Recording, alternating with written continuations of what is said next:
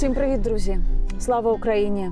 Я в Києві, 10-й місяць війни, центр української столиці, центр країни.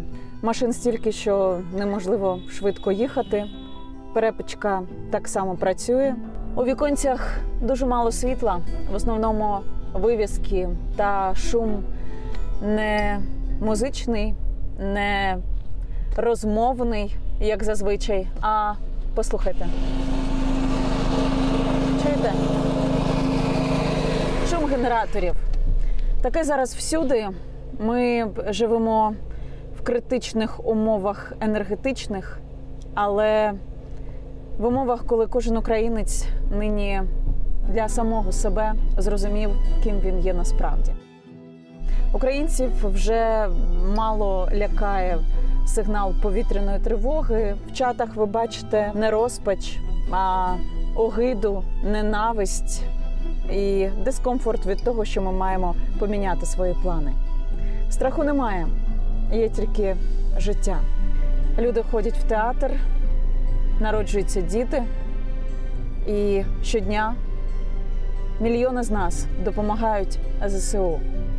Нашими провідниками, ельфами та інколи нереальними магами є волонтери, які дозволяють всі 9 років війни тримати фронт і давати відсіч цьому нахабному, підступному, цинічному і пришелепкуватому імперському ворогу. Сьогодні я хочу присвятити цей репортаж саме їм, волонтерам. Ми зібрали найбільших волонтерів війни, аби розказати вам, що вони роблять для того, аби перемога настала якомога швидше. І це справжній скарб. Вмощуйте зручніше. Ми розпочинаємо. Всі ми знаємо, хто такі волонтери, як вони допомагають Збройним силам України і можуть майже все, хоч супутник з неба. Зазвичай їхня робота це збори грошей, закупівля необхідного, фотозвіти у соцмережах, фінансові звіти та передача допомоги на фронт. Але далеко не всі ми знаємо, як влаштована система народної підтримки ЗСУ. Я вирішила купнути глибше і дізнатися про це зсередини.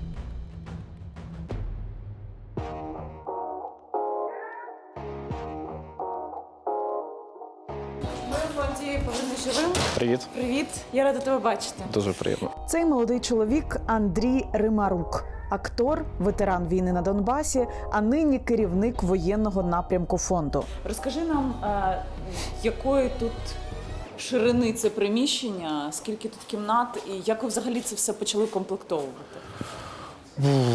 У нас офіс до 24 лютого був десь приблизно там 120 квадратних метрів. Зараз це приміщення має більше там півтори тисячі квадратних метрів.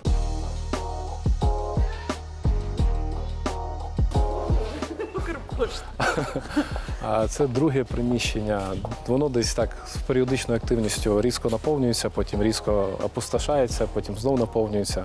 І тут так само склад, тут стоїть повністю вся оргтехніка, так само тепловізори, е, там повністю там, десь сотня-півтори-дві дронів, якісь ретранслятори, якісь антенни, якісь елементи живлення. Все, чим займається в принципі фонд. І є ще третій склад, але він в іншій частині Києва знаходиться. Скажи Ми там вже тримаємо такі досить габаритні. Габаритні речі, так? Вони закуповують автомобілі, системи захисту та розвідки, тепловізійну оптику, квадрокоптери. Повернись живим став першим благодійним фондом в Україні, що отримав ліцензію на закупівлю та імпорт товарів військового та подвійного призначення. Організація придбала та передала ЗСУ комплекс Байрактар у складі трьох безпілотників, наземної станції, керованих боєприпасів і іншого устаткування та 11 спеціальних броньованих авто. Що це за труба? А якщо я не помиляюсь, це останок від ПЗРК Єгова. Ага, ну ПЗРК просто. Просто сидять, граються з ПЗРК. Вони сміються зараз. Насправді е, для людей, які скидають на повернись живим, зокрема, взагалі для всіх нас, хто скидає волонтерам кошти, зрозуміла така історія. Тобто ви купуєте, ми вам скидаємо, ви щось купуєте, це потім їде на фронт і там вже е, використовується. Але ніхто не знає про перипетії шляху, як це все ну, структурується, як перевіряється, як оснащується. Тобто зараз наскільки Як закуповується, як, завозиться. Так, і у зв'язку із цим потім виникає дуже багато срачів, які виникали останнім часом. Ну там а звітність, б ціна, е, там е, в історія з тим, а чому саме це, а не інакше. Ну там срач з притулою з, з, з супутником, який дуже довго був срачем. А потім, коли е, надіслали інформацію, скільки цей супутник зробив, всі заспокоїлись, але не всі. Тобто, ну такі якісь перипетії. Ти можеш коротко розказати е, українцям, яким чином це взагалі працює, що найскладніше? Слухай, насправді в цьому процесі складно все. По-перше, зрозуміти, що ти хочеш придбати, що потрібно армії, верифікувати цю інформацію, зрозуміти її потребу, визначити, де це ти будеш брати, які сили та засоби ти потратиш на те, щоб це закупити, тому що ти мусиш це притягнути з-за кордону. Потім його потрібно тут облікувати. Якщо це щось унікальне, що потребує додаткового навчання, ти паралельно ще береш військових, навчаєш на цьому, потім передаєш, потім обліковуєш, потім звітуєш фінмоніторингу Національного банку, потім до тебе приходить е, управління, м, е, ревізійне управління Міністерства оборони і перевіряє, чи ти передав туди, куди ти хотів передати. Потім тобі ще СБУ запити присилає, а підтвердить цю інформацію, що це, що ви купили, попало в цю то військову частину. Це безперервний процес, він дуже бюрократичний. І на превеликий жаль, з однієї сторони, ми менш бюрократизовані, ніж держава, але держава нас в цю бюрократію все більше і більше починає заганяти. Але ок, ми до цього звикли, пристосувалися і працюємо собі далі. Українці, які виділяють чималу там частину свого бюджету на волонтерство, хочуть знати, яким чином живуть ті люди. І як заробляють ті люди, які керують фондом, які працюють е, системою фонду. От зараз за моєю спиною е, ви бачите такі хаби, і там в хабах сидять люди, які працюють, е, адмініструючи цю всю історію. Тут чимало людей. Ти мені скажи, у цих людей же є зарплати, правильно? да. Вони ж не безкоштовно всі Да. працюють, так? А це великі гроші Ми бути керівником, наприклад, фонду. Е, Ми тут і жили в березні місяці і ночували. Тут реально у цих кабінетах ми спали. Е, Собі там зробили душ, туалет, поставили пральну машину. Дивись, якщо повертатись до заробітної платні, згідно закону України, фонд має право е, якийсь там відсоток брати на свою статутну діяльність. Але з моменту існування фонду з 2014 року жодної копійки, які приходили е, гроші на армію, ми не взяли. У нас окремо є люди, фандрейзери, які е, ходять і просять в бізнеса кошти. Ви хочете, щоб цей фонд існував? Да? Допоможіть нам допомагати армії, дайте нам гроші на зарплату. Тому в нас зарплатна історія це зовсім інший вид фандрейзингу. Ну, ти, ти можеш е, сказати, це якісь конкурентні суми зарплати на ринку? Раніше були ні, а зараз стало трошечки краще. Стало трошки краще. Да. Це більше, ніж робота. Так, і взагалі нема мови. Я знаю просто, що це цікаво людям, І як я живуть коли, е, волонтери. Щоб вони розуміли, вибачте, про щоб українці розуміли, що ніхто не краде на внесках, щоб вони розуміли механізм, звідки беруться зарплати. У нас криш- кришталево чиста звітність. Ви можете зайти на сайт, відслідкувати, куди пішли ваші кошти, що за це було придбано, в який підрозділ воно передано, який результат принесло. Потім подивитись е, на загальних е, пабліках. В першу чергу тут працюють люди, які хочуть якомога швидше а, не те, щоб перемогти, а знищити Росію. І для цих людей ну, зарплата, напевно, вже на останньому місці. Мені це подобається. Е, ти Сам маєш... такий. Це круто. Скажи мені таку річ, взагалі якась конкуренція між фондами існує? А що це таке? Ну, це коли, наприклад, е, збирає хтось ясно, що величезну суму, і ти розумієш, що основна частина проукраїнськи налаштованих, а у нас це там 98% людей платоспроможних. Теж не так багато. Я маю на увазі тих, хто не по 50 гривень, які дуже важливі, не по 5 скидає, а більші суми. Так? І він робить це оголошення, і ти розумієш, що тобі треба щось там закупити ва- вартісне, але оп, і це зробив вже інший фонд. Слухай, я не бачу в цьому про- проблеми, тому в роботі волонтерських фондів, благодійних фондів, е, я не застосовую слово конкуренція, тому що ми всі разом взяти все одно не покриємо потреби всіх збройних сил України. Якщо хтось купив там, ми там купили 100 пікапів, якщо хтось там купив 100 пікапів, крута історія. Чим більше транспорту у війська, тим краще. А якщо там хтось е, вже почав, е, я не знаю, там виготовляти літаки безпілотні. Окей, ми ще купимо, бо їх багато не буває ніколи. Тим більше при такій активності бойових дій. Е, звісно, ми і е, звіряємо годинники і координуємо свої дії. Да? Наприклад, я там можу позвонити до Сергія, каже, дай мені відповідальну особу за розподіл. То Олексій, керівник військового відділу. Да? Він комунікує з керівником військового відділу е, притулу та інших фондів. Е, так, ви тим дали, окей, значить ми їм вже давати не будемо, там по- по- потреби немає. Тому що наші військові іноді люблять подзвонити, постукатись в усі двері, нагребсти, і воно у них лежить, коли в інших нічого не може бути.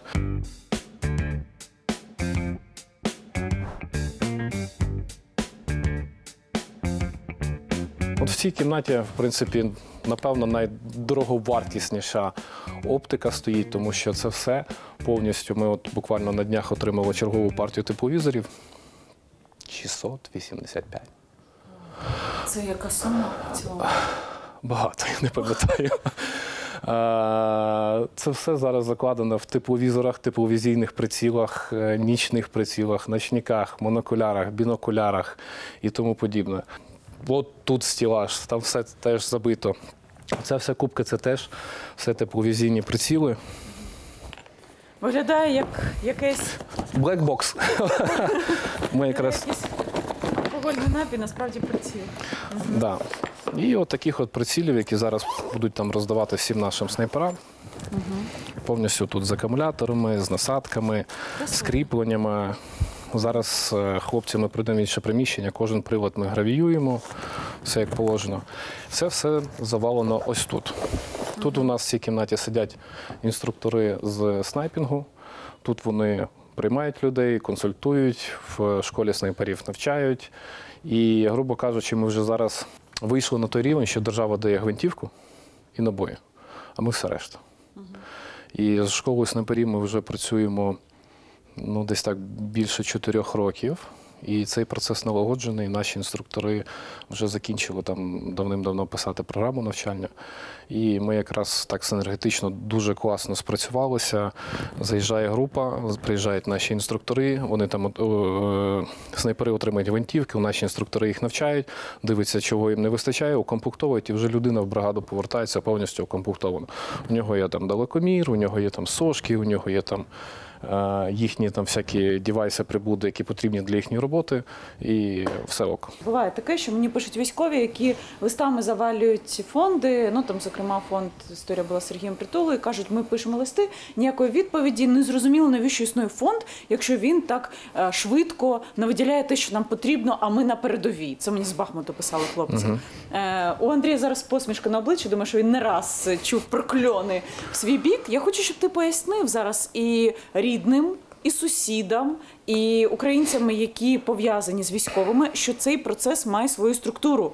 Інакше кажучи, неможливо її контролювати, цю структуру. Що потрібно, аби отримати від вас допомогу конкретно? Я з з таким жахом згадую березень, квітень, там травень місяць, е, коли там пів армії, е, з якою ти дружив, тебе різко зненавиділо. В тому числі там деякі командири бригад, але вони зараз це вже все розуміють. Я не знаю, як працює в інших фондах. У нас від середини літа, якщо бути точнішим, десь від початку, то навіть кінець липня, початок серпня, у нашому фонді працює інформаційна лінія.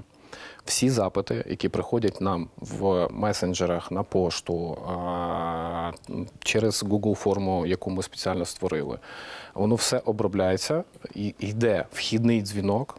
Інформаційна лінія уточнює цю інформацію. Потім з хлопцями зв'язується військовий менеджер, верифікує цю інформацію. Він переходить на рівень трошечки вище, дзвонить командиру бригади або дзвонить командиру батальйону і питається: от у вас така то рота просить то-то, то-то. Потрібно воно їм чи не потрібно? Да? Ми, ми розуміємо, що в нас немає можливості бути присутніми всюди і одразу. А, але контакт з усіма командирами у нас, на щастя, є, і нас всі знають. Потім ця інформація, тобто береться, ріжеться ця заявка. Це їм потрібно, це їм не потрібно. Тому що, в принципі, командир частини приймає рішення. Е, бо ми у нього потім закриваємо акт прийому передачі.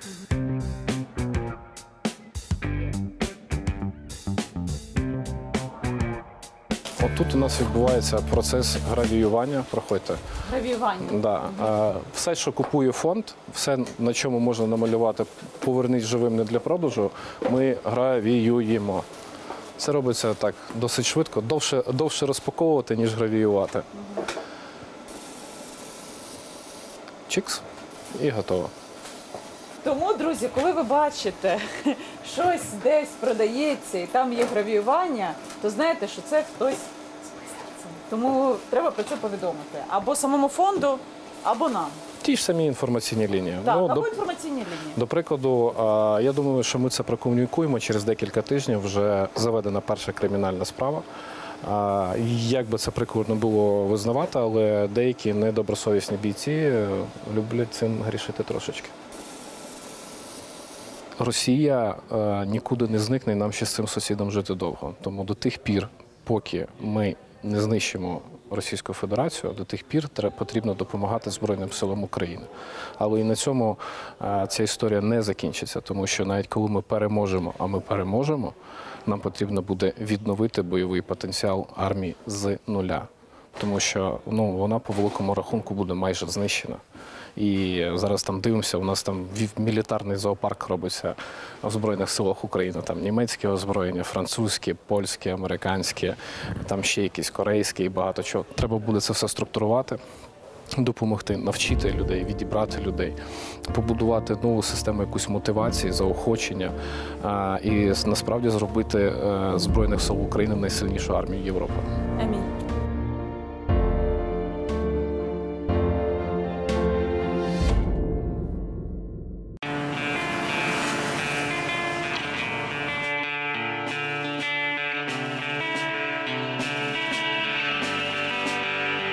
З Сергієм Притулою я спілкувалася навесні.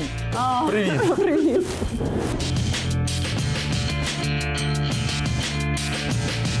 У нас в Києві ну, тут штаб, е, тут невеличкий такий склад, де ми фасуємо на е, виїзди там бусами і так далі. Розкидається гуманітарка по всій Україні. Е, ми відкрили хаб в Тростянці вже. Ну там з Харковом співпрацюємо. Зараз на Миколаїв людину відправили. Вчора прийшла партія дронів.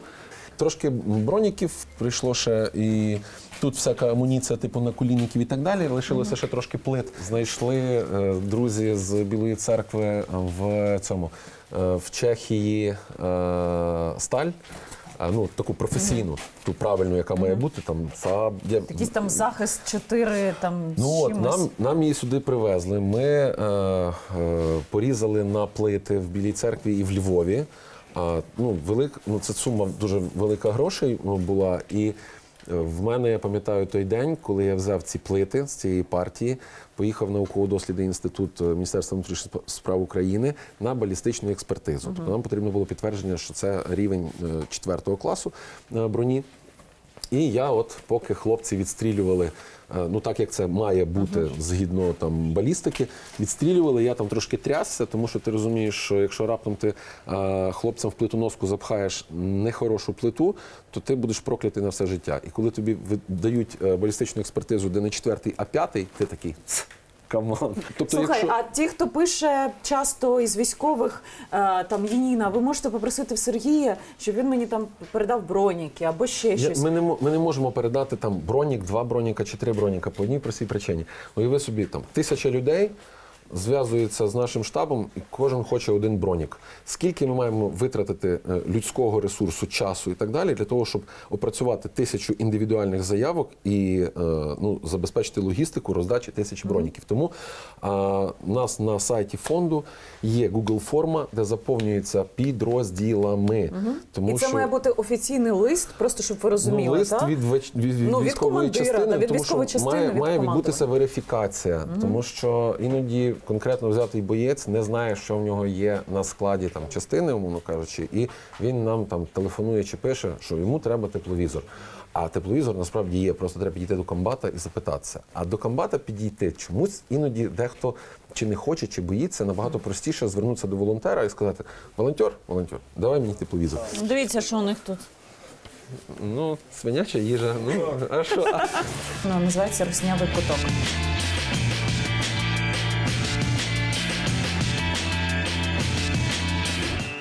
Ти зараз один із форпостів волонтерського а, руху забезпечення. Повернись живим. а, Фонд Сергія Притули. Дехто, коли ми просимо збирати на щось, пише в коментарях фразу. Так армія ж от стільки років, з 14-го ми воюємо, має вже бути всім укомплектована. Е, Все ж має бути. До чого волонтери? І невідомо, чи вони до кінця витрачають ті гроші там, і ті звіти, чи вони повноцінні, які існують в соціальних мережах. Ну, це на, ваш, на вашій совісті, ваші слова. Але я тебе спитаю інакше: ну, з 14-го ж року ситуація змінилася в потребах. Та? Те, що є зараз, те, чого не вистачає армії зараз. Е, Це те, що держава не може придбати, чи його недостатньо, чи існує якийсь третій, третя відповідь. Якщо ти пам'ятаєш 14 і 15, а, коли треба було все одразу і багато, то зараз це 14 тільки масштабований разів 10 чи 20. Так склалося, що е, економіка України е, не давала нам підстав е, сподіватися на те, що в армії все може бути гаразд. І е, насправді армія не виняток, якісь там чи не виключення з правил. У нас все те саме відбувалося в медицині, у нас те саме відбувалося в освіті в будь-яких інших е, парафіях. Є дуже багато там різних запитань, особисто у мене до керівництва Міністерства оборони м, 20-21 рік. Ну, якщо треба прізвище, то це прізвище Таран, зокрема, і його оточення. Але я сподіваюся, що е, після перемоги зможемо детальніше розібратися у цих питаннях, тому що зараз хочеться кілоджоулі енергії скеровувати туди, де це дійсно найнагальніше. Після цього широкомасштабного вторгнення армія просто розрослась дуже сильно. Тобто ті підрозділи, полки, батальйони, бригади, які були, вони були зазвичай недоукомплектовані. Вони укомплектувалися, і крім того, було розгорнуто, ну не буду казати ще скільки, але достатньо велика кількість нових бригад, які так само, ну це кількісно тисячі, десятки тисяч людей. Держава не встигала чомусь, як завжди, ці питання вирішувати. Ну на то і є волонтери для того, щоб підставляти плече. Але ще раз наголошую, це не, е, це не панацея, волонтерська допомога. Тому що е, ну, ми виходимо з тих бюджетів, е, які маємо.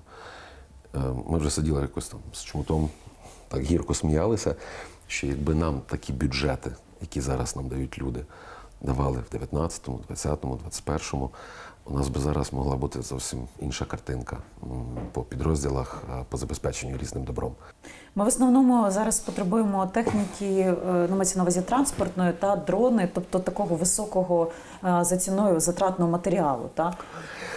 Є те, що волонтери можуть собі дозволити, є те, що ми навіть при всьому бажанні придбати не можемо.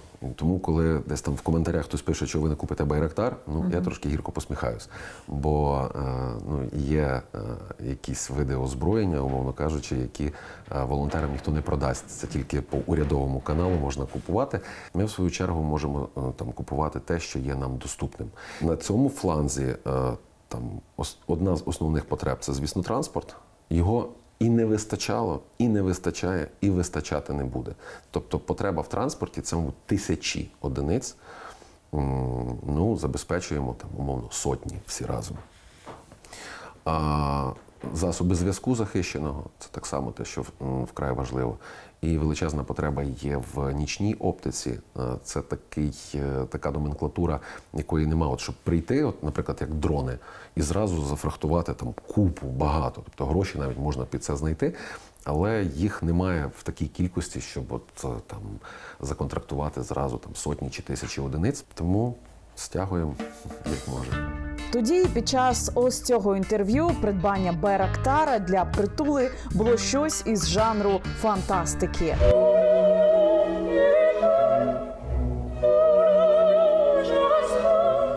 Нині це реальність. В ЗСУ з'явилися народні байрактари Халепа, Ковенька і Трясця, народний супутник та багато іншого.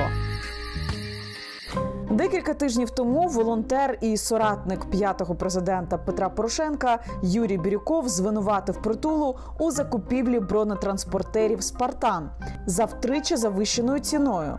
Мовляв, команда Порошенка придбала бронемашини по 30 тисяч фунтів за одиницю, а притула збирається купувати по 100 тисяч. На Сергія одразу посипався шквал звинувачень у соцмережах. Навіть після ґрунтовного пояснення притули, звідки взялася така ціна, інтернет-спільнота не може вгамуватися. Моя сторінка у Фейсбук має десь, мабуть, е, разів в 50 більше підписників, е, ніж, е, ніж сторінка фонду. І мені це дуже прикро, тому що я не можу там весь е, контент регулярно виставляти, який з'являється. Ну, Це фізично неможливо. А, і, ну, і спамити на сторінці не хочеться. І люди, які приходять, кажуть, «Е, а що ви нам не звітуєте? Ну зайдіть, будь ласка, до нас на е, сторінки фонду, і там кожен божий там день чи тиждень відбуваються якісь звіти, тому що в нас їх є кілька рівнів, кілька щаблів. В інтерв'ю Українській правді притулі вкотре доводиться пояснювати всі гроші, які ми донатимо на ЗСУ, йдуть на ЗСУ. Ми це показуємо постійно, тобто на всіх наших офіційних ресурсах: Фейсбуки, Інстаграми, Телеграми. Постійно є ця е, інфа про те, як витрачається, що, скільки, на що, і головне, кому воно довозиться, доправляється. Є і фото, і відео, і тексти, і цифри, і тому подібне. Плюс, давайте відверто, е, е, ми працюємо в законодавчому полі, яке регулює діяльність благодійних фондів в Україні. І це дуже цікава система, зокрема в контексті е, співпраці з контролюючими органами. Там же, якщо я не помиляюся, 20% дозволено брати. е, Брати може на- і дозволено, але філософія роботи нашого фонду полягає в тому, що 100% всіх коштів, які зараховуються на рахунки фонду, які люди дають на армію, використовуються на армію. Тобто ми не беремо ні 20, ні 15, ні 10, ні 1. Це зеро. Разом із тим Сергій пояснив, за рахунок чого він живе. Я живу за рахунок попередніх своїх заощаджень. А я живу за рахунок того, що у мене також частина сімейного бюджету минулого року була вкладена восени в цінні папери, і я отримую з них дивіденди. Далі я прямую до штабу Петра Порошенка. Ну, вірніше, до скарбу п'ятого президента України. Словосполучення, що ви бачите, це скарб, стало справжнім мемом. І захопило інстаграм, тікток і навіть сторінку у Фейсбуці корпорації Макдональдс в Україні. Що ви зараз бачите перед собою? Скарб. Від цього скарбу затремтіло серце. це як передача тепла наших сердець. ініціатива Марини. Це те, про що мріють Збройні Сили України. Що це таке? Славнозвісні пічки буржуйки, пікапи, вантажівки, карети швидкої допомоги, дрони, генератори, рації це далеко не весь перелік. Я тепер прекрасно розумію, чому ви час від часу з червоним носом, тому що тут дуже сильно холодно. І хоч це скарб, насправді цей скарб, насправді жарти жартами. Я думаю, що ви не сидите в Тіктоці, в інстаграмі, але дуже велика кількість підприємців молодих продає все від білизни, закінчуючи футболками. І з вашими словами, що це скарб. Петро Порошенко один із найбільших за об'ємами допомоги волонтерів. Хоча волонтером себе не вважає. Головний акцент на спеціальний транспорт, тягачі, військові машини для фронту, гуманітарні вантажі для внутрішньо переміщених осіб. Загалом на потреби армії та гуманітарні проекти Порошенко передав 1 мільярд 600 мільйонів гривень. Е, Оцих вантажівок Рошен передав армії в перший день війни декілька десятків. Повністю передав все на фронт. Називається він зараз Рошен. Це з того, що закуплено нове, але тут є фантастичний лафет. Це мій подарунок на 8 вересня, на день весілля. Ми вже, господи, 38 років як одружені. І ви собі не уявляєте, скільки військових тягачів автомобілів дав, він перевіз по маршруту Польща. Львів або Польща, Київ. Але він закольцований і робить це тільки так. Сьогодні це диво, що ми його побачили. Він перший раз, думаю, що за три місяці в Києві.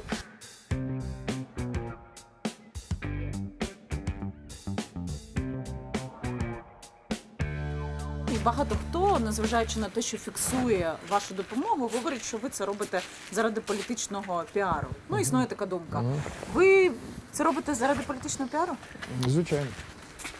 Очевидно. І навіть сумнівів немає. Слава Богу, що вже останні 5-6 місяців ніхто про це вже крім вас не говорить. Чому це? Але Ні, ну, дуже багато людей ні, ні, про це ви задаєте ж питання, ви не стверджуєте. Але слухайте, нехай думають все, що хочуть. І нехай кожен обов'язково робить такий піар. Це дуже важливо по своїм можливостям. І ми, мені е, просто, знаєте, дуже вражає, наскільки на сьогоднішній день змінилися українці. Наскільки змінилися, наскільки змінився Порошенко. Ну, він змінився? Вам вирішувати. Ну, Я відчуваю це Ну, а як ви, як ви? Неймовірні. Цінності міняються.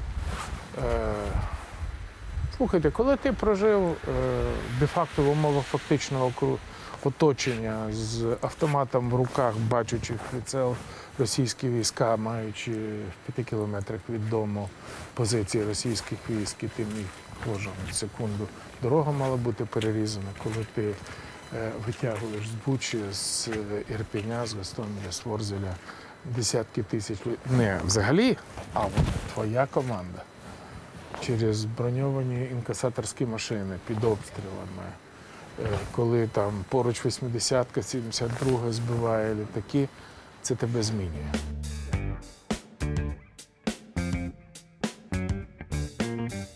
Петро Олексійович, я питала у ваших вашої команди, скільки коштів взагалі з початку війни витрачено на волонтерство. У нас фільм власне про найбільших волонтерів. Це сума мільярд 600 тисяч, так?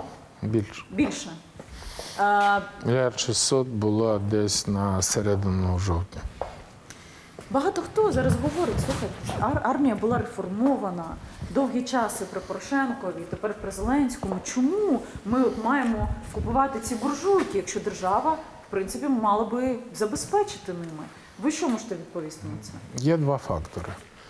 Перший фактор, що е, волонтери, волонтери і ми кардинально змінюємо свої пріоритети за 9, ро- за 9 місяців війни. Тобто, якщо ми починали з засобів захисту і з того, що е, мало бути в армії, то буржуйки армії не робить. А ми вже виготовили тисячі буржуйок, їх може 5 тисяч. Звичайно, здавалося, що це дуже прості вироби, але дуже важливо, що ми їх почали виготовляти в липні. І на сьогоднішній день вони розлітаються як гарячі пирожки. І ми величезну кількість справ робимо. Ми робимо бронетехніку, ми робимо спартани, ми робимо військові тягачі, ми робимо суперкруті дрони, е, безпілотні літальні апарати. Але буржуйки по рівню вдячності стоять ну, в тому числі на перших місцях, тепло. тому що, Бо тому що вони їжа. загрівають. І Так, генератори звичайно. стоять на перших місцях, то ми теж зараз генератори не купиш. Але ми почали їх купляти е, починаючи з серпня, і сотні генераторів пішли до наших військових. Ми почали купляти старлінки, почали купляти оце є карімати. Вони мають бути на складах. І ще одна особливість: моя діяльність не є волонтерською. Я не збираю кошти і не передаю їх воїнам. Моя діяльність є благодійником. Ну, фонд Я- Порошенка є благодійна організація, яка допомагає. Ні, Ну тут же все Ні. за ні, забрендовано. тому в що ми на Порошенка. фонд Порошенка не збираємо гроші. Справа громад збирає гроші. Справа громад це окрема структура, збирає? яка збирає. А я не збираю гроші, я трачу свої гроші. І от цьому відмінність. Ми не збираємо жодної копійки, ні бюджетних грошей, ні грошей з, бо- з, з сторони. Всі гроші йдуть справі громад. Якщо цікава там математика, то станом на зараз ми зібрали 1 мільярд 600, не зібрали. Ми профінансували 1 мільярд 650 мільйонів. Це мої підприємства, і мої особисті гроші. Ми буквально висмактали всі гроші з усіх е, структур. А 350 мільйонів, 650 і плюс 350 мільйонів зібрала справа громад. Частково там є кредит, який вони ще будуть повертати, бо потрібно частково. Там є допомога е, з поверненням, але більше 250 мільйонів вони зібрали. Таким чином, наше спільно, мої мільярд 650 і справи громад 350 перевищує 2 мільярда гривень за 9 місяців. Це астрономічна сума. Це скарб, да. Петро Олексійович, вам дуже личить це все залізо, і ви серйозно. Круто. І я не знаю, хто цей креатив робить, але ці робить реально це, круто. це, це насправді це от і є е, зміни, які відбулися з 24 лютого. Історія сталася з е, притулою і з цими з цією технікою, яку він купував. І я помітила це по собі, коли я сказала, дочекайтеся звітів. Потім, бо це пляма на всіх волонтерів. Потім е, вчиняєте цей гвалт. І я помітила, що частина людей, зокрема ваших прихильників, почали населяти мої ресурси, ресурси масі і багатьох інших проукраїнських людей. Та здавалося б, ми всі в одному човні. І з такою агресією про мене будували якісь картинки, де я з притулою, тому що я сказала: зачекайте, я не вірю, що ця людина може красти. Е, Зачекайте, дочекайтеся звітів. Як ви взагалі, я би хотіла, щоб ми про це поговорили. Я би хотіла, Давайте щоб поговоримо. ви якимось чином усвідомлені про те, що відбувається. Звичайно, я про все усвідомлюю. І моя позиція: от перше, кого ми маємо дякувати, це українських воїнів. Я, як е, тодішній верховний головнокомандувач, е, маю відношення до створення нових збройних сил. Воїни Збройних сил ви дуже круті. Друге, кому ми маємо дякувати, це благодійникам. Ми маємо зробити роботу волонтерів більш ефективною. Для більш ефективного використання кожної копійки. І вже від нас залежить ну, зібратися три найбільших фонда, чи п'ять, чи може сім, чи десять. Там точно буде Порошенко, там точно буде притула, там точно буде повернись живих. Чому там точно будуть всі разом. Я запрошую. Або прийду, якщо хтось відгукнеться. І обговорити, як спільно нашу роботу робити більш ефективною. Не змагатися за те, щоб щось там купити на зовнішніх ринках, а погодити. Ти покупаєш, все добре. Тільки от ті ціни, які я маю, купуй ти. А я буду спеціалізуватися на іншому. Ти на броні, я на дронах, ти на роботах, ти на боєприпасах, ти на цьому. Це просто підвищить ефективність і наблизить перемогу. Зокрема, стосунки політиків згадав Петро Порошенко в нашому інтерв'ю і президента Зеленського. Словом, війна і справді змінює. Я прийшов до Зеленського, я помітив зміну і в його поведінці. Я поклав на стіл чистий аркуш паперу і сказав з чистого листа. Я більше не лідер опозиції. Ми з вами обидва солдати. У нас є що захищати, це Україна. У нас є навколо чого об'єднуватися, це Збройні сили. І у нас є єдиний ворог це Путін, рашисти загарбники і вбивці. Що сказав Зеленський? Він мені протягнув руку, і я думаю, що це дуже ефективно працювало перші місяці війни. А, я потім думаю, він, що а потім він позбавив телемарафону канали, на якому, зокрема, виходить я думаю, що продуктів. це я все-таки плекаю надію, що це корисні ідіоти в оточенні. Мені не подобається фраза, що українці б'ються як герої. Навпаки, герої б'ються як українці. Ці українці. І ми саме так здивували світ. Чому у вас сльози в очах? Нема сльоз. Ні. Це ви просто вам- змерзли? Це вам- ну, нехай буде так.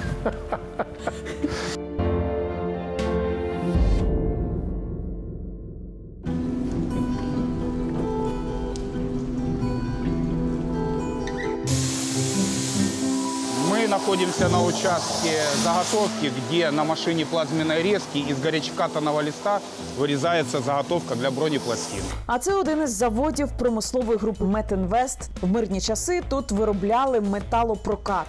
Нині головна продукція підприємства захист наших воїнів, бронежилети, їжаки, мобільні сталеві укриття, бліндажі, про які так багато мені розповідали друзі військові. И они перевозятся в кузню. В кузне горячее клеймение производит. Для каждой партии присваивается отдельный номер. В печи производится нагрев заготовок для штамповки. На заготовку бронепластины наносится клеймо для идентификации партии. И производится горячая штамповка. Штампують захист і вдень, і вночі, адже потреба на передовій тільки збільшується. За 12-часовую смену выпускаем 400-450 пластин. За сутки получается 800 и за месяц порядка 16-18 тысяч пластин. На жовтень е, вже 150 тисяч бронежилетів прийшли в нашу армію. Е, Якщо так рахувати, кожен десятий бронежилет в армії це бронежилет, який або виготовлений зі сталі Метинвесту, або куплений е, за кошти Метинвесту. Всі бронежилети сертифіковані та мають 4 плюс клас захисту. Цього достатньо, щоб захистити наших військових від стрілкової зброї. Назвати власника Метинвесту Ахметова волонтером не можна. Його мілітарна ініціатива Сталевий фронт гроші з українців не збирає. Тому й вимагати звітності за витрачені на армію кошти немає сенсу. Війна і перед олігархами поставила важке питання. Та кожен із них зробив власний вибір допомагати або ні. За 10 місяців війни частину свого виробництва Метінвест направив на потреби війська і став одним із найбільших постачальників спецсталі та захисту амуніції в Україні. Е, З перших днів війни, е, 25 числа стало питання, чим ми можемо допомогти. І ну, напевно, сьогодні вже всі знають позицію Ріната Ахметова, що ми маємо допомагати армії з першого дня е, всім, чим можемо. Ми сіли, подумали, що потрібно армії в першу чергу.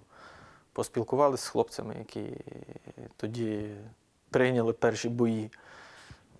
Спочатку почалося все з тепловізорів, з машин, тому що автомобілі це розхідний матеріал, і у нас дуже великий запрос був на автомобілі. От це перше, чим ми почали займатися, це автомобілі і купляти тепловізори десь.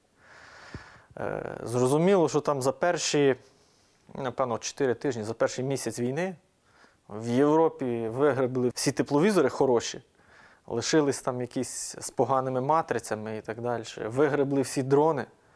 І ми вже десь квітень-травень ми стикнулися з такою проблемою, що просто не вистачає. Ми почали возити десь з Кореї, з Ізраїлю, з Америки. Е, В себе ми подивилися, ну що ми можемо робити? Ми ж е, компанія, яка виробляє сталь, ми можемо робити їжаки. Я там без зайвої скромності хотів би сказати, що от всі їжаки, от які ви їдете там десь бачите, ну напевно, кожен третій з них в Україні це є з металу Мітінвеста. Ми їх там десятки тисяч зробили цих їжаків. Потім, коли почалась війна, ми почали шукати, хто може робити бронежилети, тому що в нас є сталь. Ми її там чуть-чуть підкоригували, подивилися, чи можемо ми її закаляти і чи може вона відтримувати постріли, відстріляли, подивилися, там ми можемо робити таку сталь. І ці бронепластини хвалять. Вони легкі і міцні. Ми робимо такі е, спеціальні сховища для військових.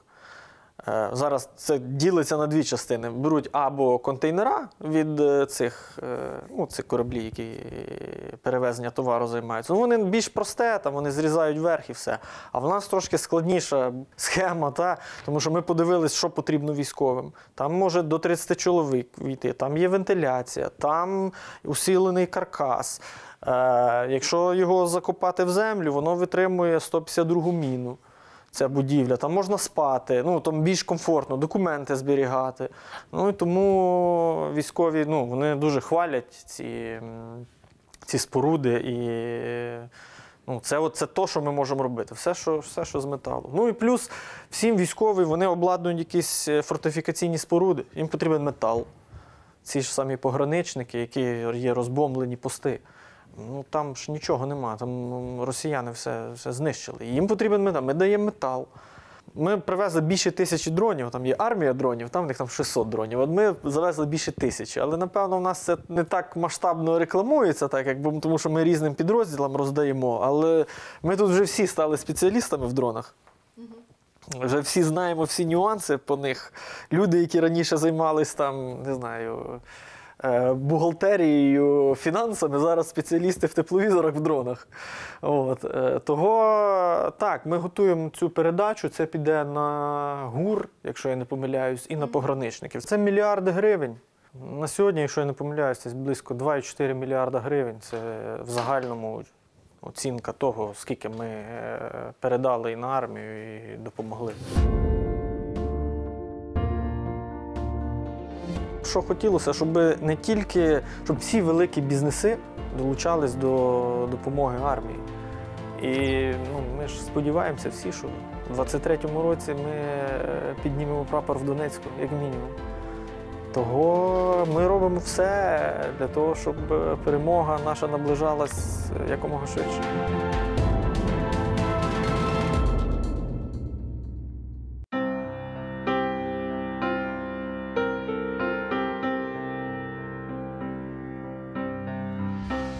Ця по кінематографічному красива жінка із рудим волоссям, моя давня подруга.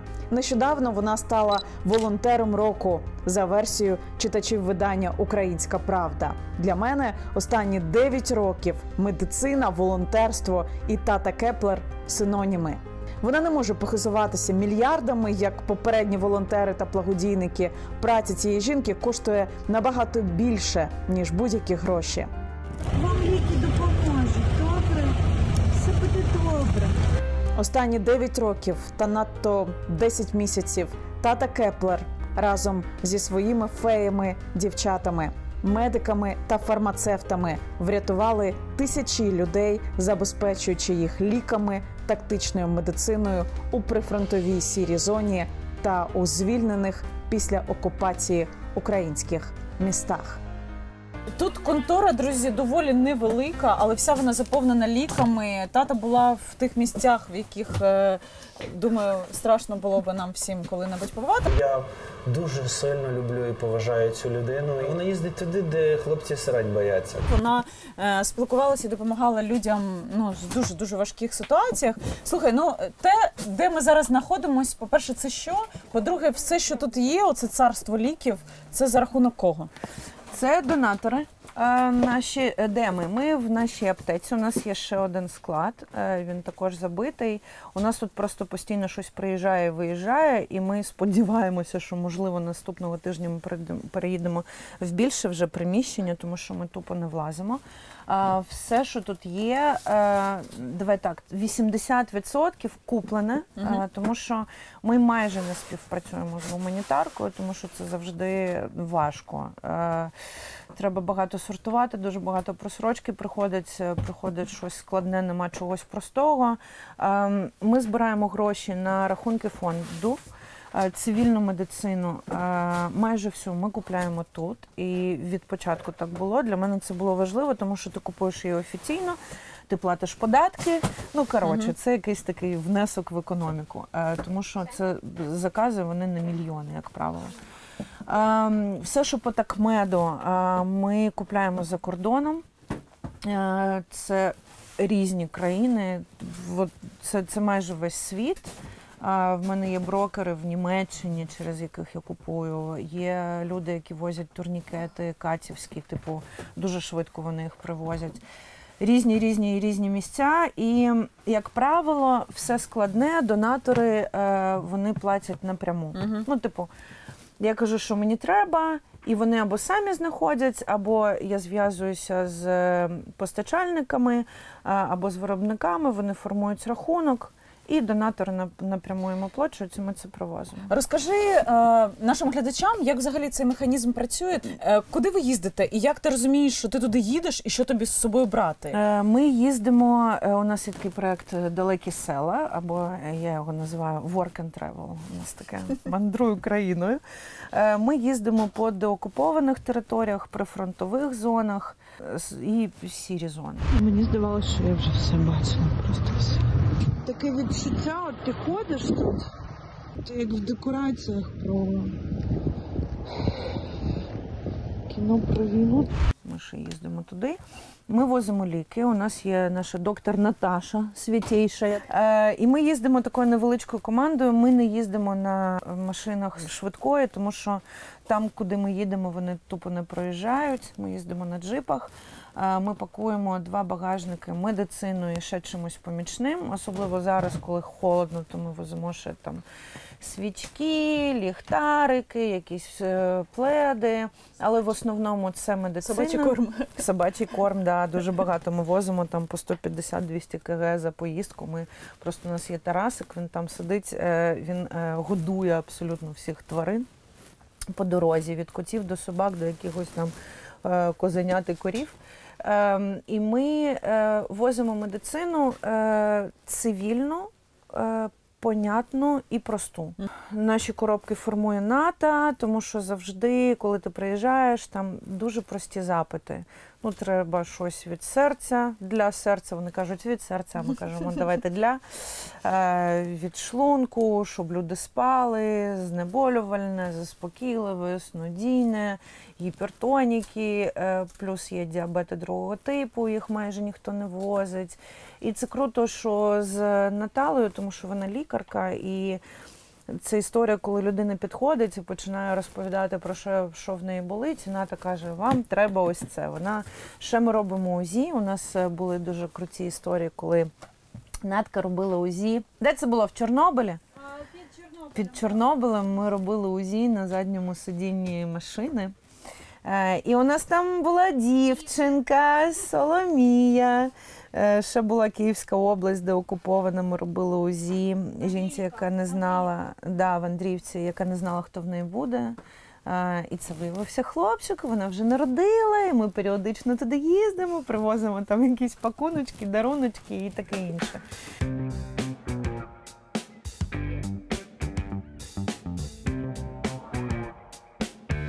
Я спитаю тебе про тих, з ким ти зазвичай говориш. Я розумію, що люди, які були в окупації, і тут до них приїжджають чи з ліками, я уявляю, який пласт інформації і пережитого це передається тобі.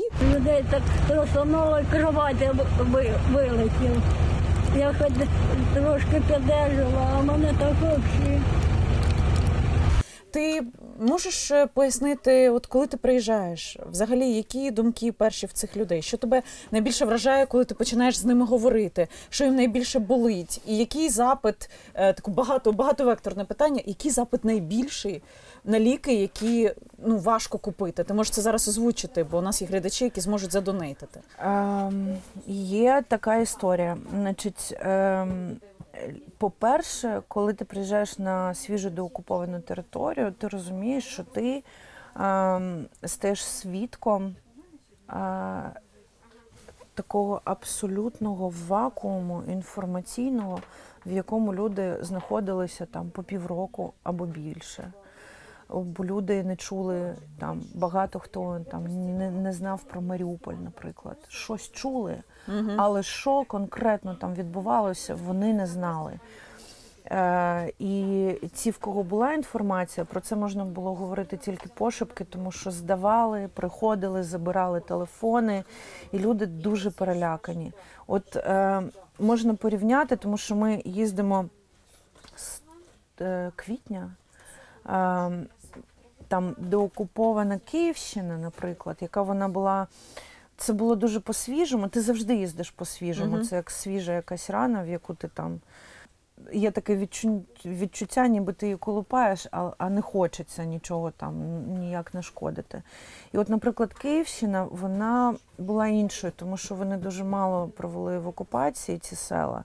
Вони були під обстрілами, е, е, вони були дуже налякані, але вони розуміли, що відбувається. Якщо говорити там про Харківську область, про Херсонську область, то це люди, які деякі вже просто всередині себе змирилися е, з тим, що ну, тепер так буде.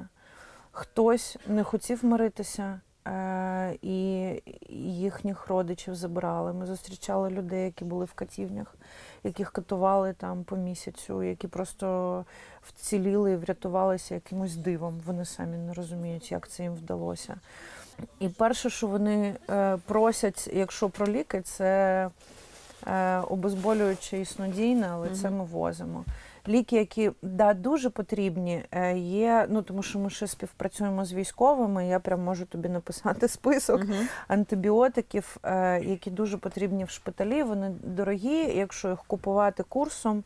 Ем, і вони дуже потрібні нашим пораненим, пораненим хлопцям, тому що це просто такий ем, курс лікування на одного солдата е, з важкими Друзі, в описі ми дамо сторінку тати. Там ви можете її знайти і вже з огляду на е, ваші ресурси допомагати. Ми обов'язково її зазначимо. Я тебе на сам кінець питаю. Багато хто з людей. Які потрапляють у волонтерство, це стає знаєш такою історією безкінечною е, до кінця життя, незалежно від того, там е, буде сплеск, е, спад, заморожені історії, я маю на увазі війни. Е, Нащо це тобі? Ти талановита людина в таких сферах. І в такій також. І в, так... в усіх, розумієш? А це якийсь внутрішній ти кайф отримаєш. Ну ти ж ну є ж якийсь момент задоволення внутрішнього, коли ти лягаєш спати, вже знаєш, вирубаєшся або навпаки не спиш. Ти знаєш точно, чого не відчуває певна кількість людей, зараз особливо ті, що за кордоном, що ти все робиш, що можеш, аби війна закінчилася. І більше людей вижило. Знаєш, у нас є така традиція в нашій машині, коли ми їдемо вже е, з повертаємося з сел, і коли ми вже заїжджаємо в Київ, і коли ми вже розуміємо, що ми ближче до, до дому, дому, ем, у Eurythmics е, є пісня Hey, hey, I saved the world today. Ми її вмикаємо. Everybody's happy now, the bad things gone away. І ми її співаємо, але потім мовчимо, бо розуміємо, що цього недостатньо. Я, по-перше, е, ну, дивись, соціальна якась така історія, вона в мене по життю. Мгм. Ну, я завжди щось таке соціальне робила. Для мене це особисто для мене це важливо. Е, Я це роблю перш за все для себе, тому що з цим я добре сплю. Ну, це моя відповідь на це питання. Ем, е, І це запитання, е, яке я собі задаю е, при будь-якому виборі. Як я з цим буду спати?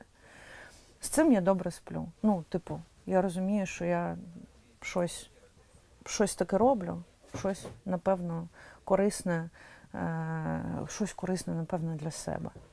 Ем, я розумію, що я зупинюся, коли закінчиться війна, а вона точно. Ну, добре, давай так. Це вже назавжди. Ну, ми це розуміємо. Це вже назавжди. Але е, воно, можливо, трансформується в щось інше. Тому що якщо дивитися навіть на те, що ми робимо зараз, е, те, з чого ми починали, те, з чого я починала в 2014-му, запити інші, масштаби інші. І ми розуміємо, що навіть з цих далеких сел, в які ми їздимо, вже ці проекти, які ми починаємо реалізовувати, вони трансформуються в щось таке дуже глобальне.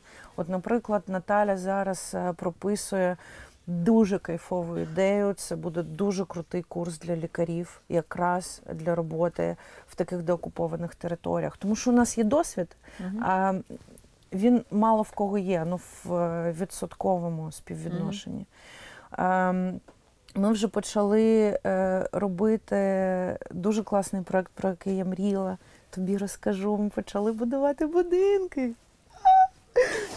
А де саме? З чого ви е, почали? Ну, Київська область, Київська напевно? область. Мгм. У нас же є перший кейс. У нас же е, архітектор зробила проект, він вже затверджений. Мгм. Зараз ми подаємося на е, проектну документацію, щоб зареєструвати це Мгм. все. І, і будемо будувати будинок для першої родини. Тобто це не модульний, не тимчасовий. Це будинок, який був знищений на їхній землі. Це їх земля, і ми там просто їм відбудовуємо цей будинок. І це дуже круто. Це вже ну так, інший так. масштаб. А- Я хочу зробити 20 таких будинків. Тобто я розумію, що я не можу, я не можу врятувати весь світ, але я можу якимось людям дуже якісно допомогти. І це круто. І То в нас це- вся команда така. Круто, дякую тобі за це.